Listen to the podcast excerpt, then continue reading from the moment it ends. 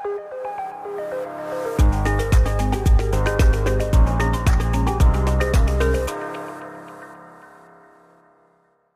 afternoon, Tinsa Volta, and very happy to welcome you in our Emerald File series. Although we are separated by seas, we are connected here in this online conference. Hopefully, by today, we can get closer to music securities investors and introduce Cambodian Cashew Nuts Farmer Support Fund by Royal Trust Trading Co. Ltd. Thank you, Tata. Happy to be here and greet our investors. By all means, please introduce yourself and your business. My name is Chhin Sophal and I am the founder and president of Royal Trust Trading Co. I began the company after graduating from economic school and worked in the industry. From my past government work, I got to learn about the hard situation them Cambodian farmers face. Un- unjust price from middlemen and high cost of farming. Those are strong reasons why I choose to work closely with them We to change the situation. Could you elaborate on the farmer situation? First of all, they are situated in the rural areas where they lack access to many things, including finance. Usually, they are also living under the poverty line, and due to their background, the farmer and their lineage cannot break the poverty cycle.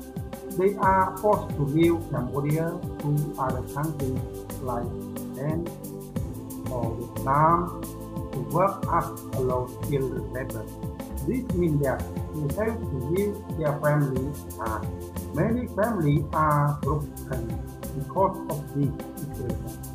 Since elderly people lost their caretaker, young children lost their parents. See, this is indeed a concerning problem. In addition, the products that they make, especially Cambodian cashew are very valuable yet priced unjustly by the middleman. You see, cashew are among the most expensive nuts in the world. Is very healthy for the heart. The clarity of mind at old age, the bone, and so on. Is also very tasty. It can be used as an ingredient for many cooking or an egg. However, middlemen from neighboring countries create a situation where Cambodian cashew nuts are bought at one percent time, so it will be priced low according to the needs. It will also be mixed with other countries' nuts, so there is no traceability of Cambodian nuts. Even though the quality is very different from the Mm, Can you elaborate on the specialness of Cambodian nuts? Yeah, we have this variety called umbrella that is bigger in size and also yield more harvest compared to other varieties from other countries. M23 has a very good reputation for its rich taste and because it is bigger than other festivals. It gives you much more certificate.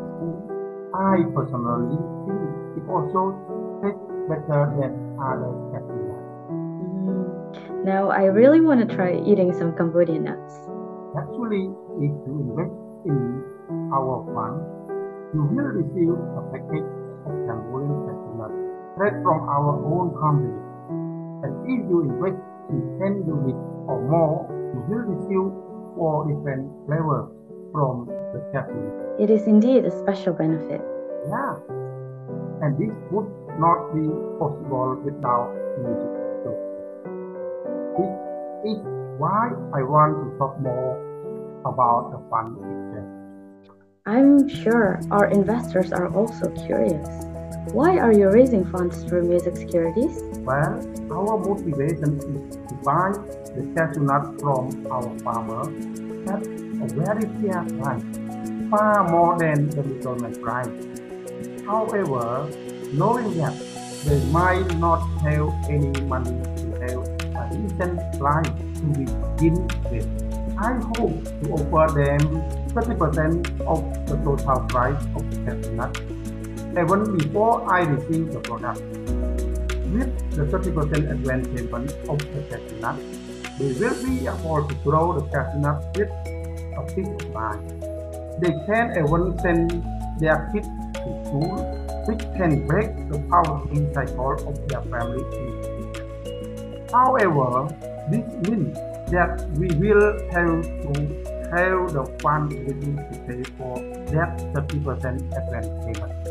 We have considered bank loan, but interest rate in Cambodia is very high and I was wishing there would be other ways to help our farmers without creating a debt for our company. Then I discovered music a new sharing mechanism that is linked to the sales performance. I am very happy that such alternative exists and I am hopefully that many music factory investors will be willing to share their support to our farmers. Okay, those are really forward thinking from you. Thank you so much for sharing this with us and also our security investors. Thank you. Please support our farmers from your investors. Thank you. Thank you so much for your time and your sharing today. Thank you very much and see you again. Thank you.